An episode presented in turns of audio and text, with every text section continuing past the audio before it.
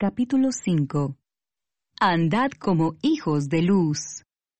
Sed pues imitadores de Dios como hijos amados. Y andad en amor como también Cristo nos amó, y se entregó a sí mismo por nosotros, ofrenda y sacrificio a Dios en olor fragante.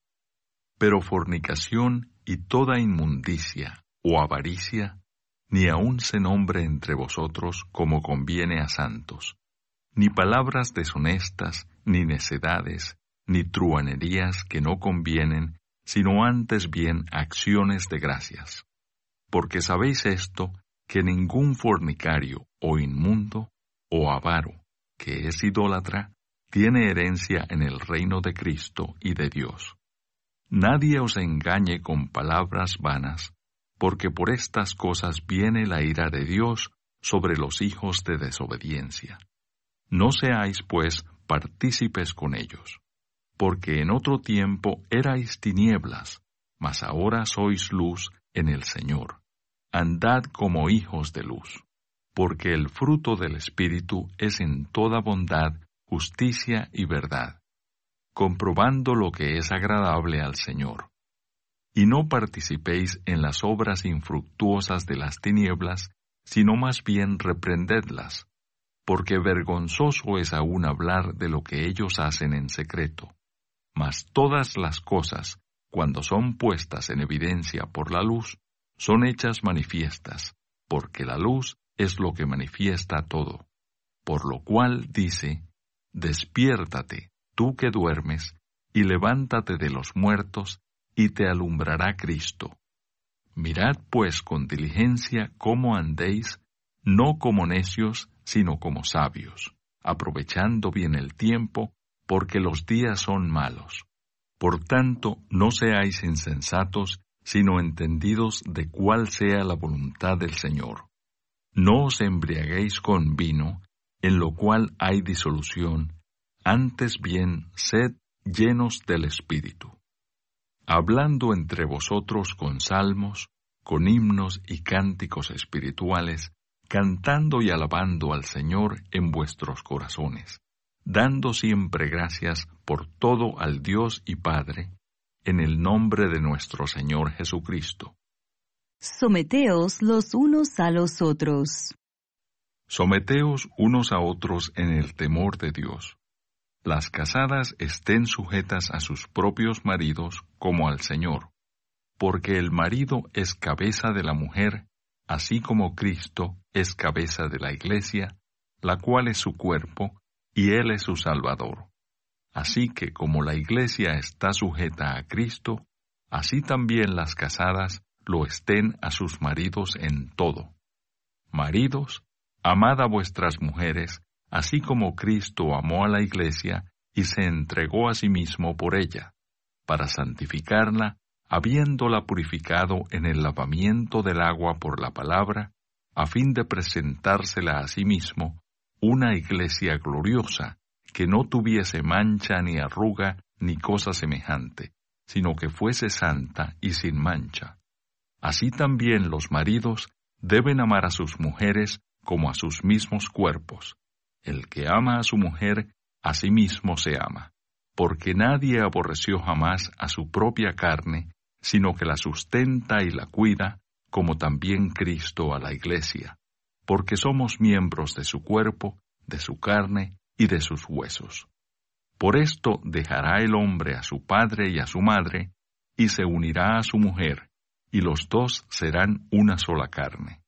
Grande es este misterio mas yo digo esto respecto de Cristo y de la Iglesia.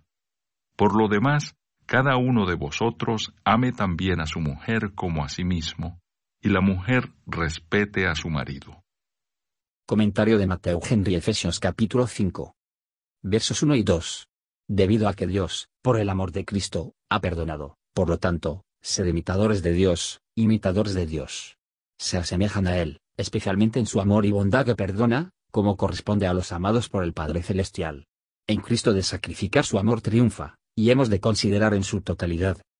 Versos 3 a 14. Concupiscencias filti deben ser erradicados. Estos pecados deben ser temidos y detestados. Aquí no solo se advierte contra los actos graves de pecado, sino en contra de lo que algunos pueden tomar a la ligera. Pero estas cosas están tan lejos de ser rentable, que contaminan y envenenan los oyentes. Nuestra alegría debe mostrarse como conviene a los cristianos, en lo que puede tender a la gloria de Dios. Un hombre codicioso hace un Dios de su dinero, lugares que la esperanza, la confianza y el placer, en buena mundana, que debe ser en Dios solamente. Los que permiten que ellos mismos, ya sean las concupiscencias de la carne o el amor al mundo, no pertenece al reino de la gracia, ni se adiestrarán llegado al reino de la gloria. Cuando los pecadores más viles se arrepienten y creen el Evangelio, se convierten en hijos de la obediencia, de la que la ira de Dios se dio la vuelta. ¿Nos atrevemos a hacer la luz de lo que trae la ira de Dios?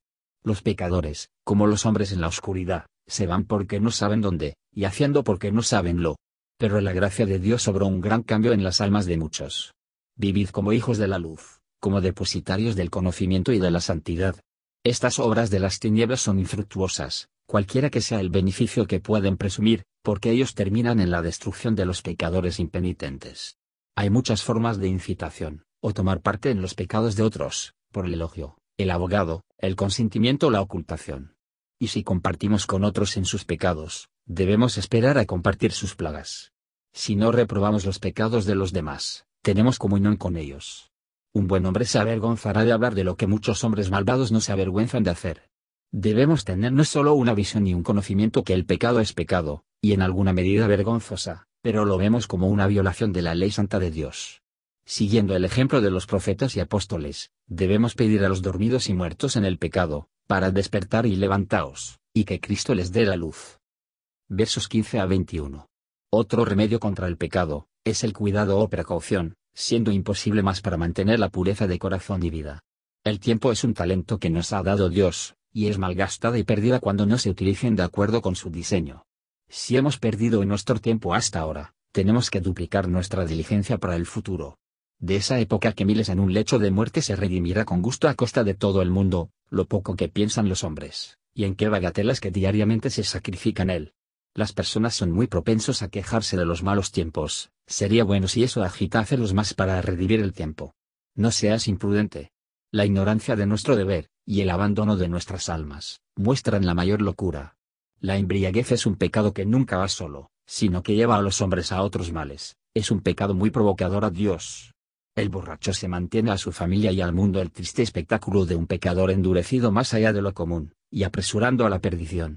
Cuando afligido o cansado, no nos tratamos de elevar nuestros espíritus por las bebidas fuertes, que es odioso y dañino, y solo termina en la toma de penas más sentían. Pero por la oración ferviente tratemos de ser lleno del espíritu, y para evitar lo que pueda llorar nuestro consolador lleno de gracia. Todo el pueblo de Dios tiene razones para cantar de alegría. A pesar de que no siempre estamos cantando, debemos estar siempre dando gracias, nunca debemos desear disposición para esta tarea, ya que no queremos importar para que, a través de todo el curso de nuestras vidas, siempre, incluso en pruebas y aflicciones, y por todas las cosas, estar satisfecho de su intención amorosa y buena tendencia. Dios mantiene a los creyentes de pecar contra Él, y les obliga a someterse unos a otros en todo lo que ha mandado, para promover su gloria, y para cumplir con sus deberes para con la otra versos 22 a 33. El deber de las esposas es, la sumisión a sus maridos en el Señor, el cual incluye honrar y obedecer a ellos, desde un principio de amor a ellos. El deber de los esposos es amar a sus esposas. El amor de Cristo a la Iglesia es un ejemplo, que es sincero, puro y constante, a pesar de sus fracasos. Cristo se dio a sí mismo por la Iglesia, para santificarla en este mundo, y glorificarlo en el siguiente, que podría otorgar a todos sus miembros el principio de la santidad, y liberarlos de la culpa, la contaminación, y el dominio de pecado, por las influencias del Espíritu Santo, de la que el agua bautismal era el signo exterior. La Iglesia y los creyentes no serán sin mancha ni arruga hasta que lleguen a la gloria. Pero es solo aquellos que son santificados, ahora, de ser después glorificado. Las palabras de Adán, mencionadas por el apóstol, se habla literalmente del matrimonio, pero tienen también un sentido oculto en ellos, en relación con la unión entre Cristo y su Iglesia. Era una especie de tipo, como tener semejanza. Habrá fracasos y defectos de ambos lados, en el estado actual de la naturaleza humana, pero esto no altera la relación. Todos los deberes del matrimonio se incluyen en la unidad y el amor. Y mientras adoramos y nos regocijamos en el amor condescendiente de Cristo, dejar que los esposos y las esposas aprenden por lo tanto sus funciones el uno al otro. Así, los peores males que se impediría, y muchos efectos dolorosos se evitarían. Gracias por escuchar y si te gustó esto, suscríbete y considera darle me gusta a mi página de Facebook y únete a mi grupo Jesús Answers Prayer.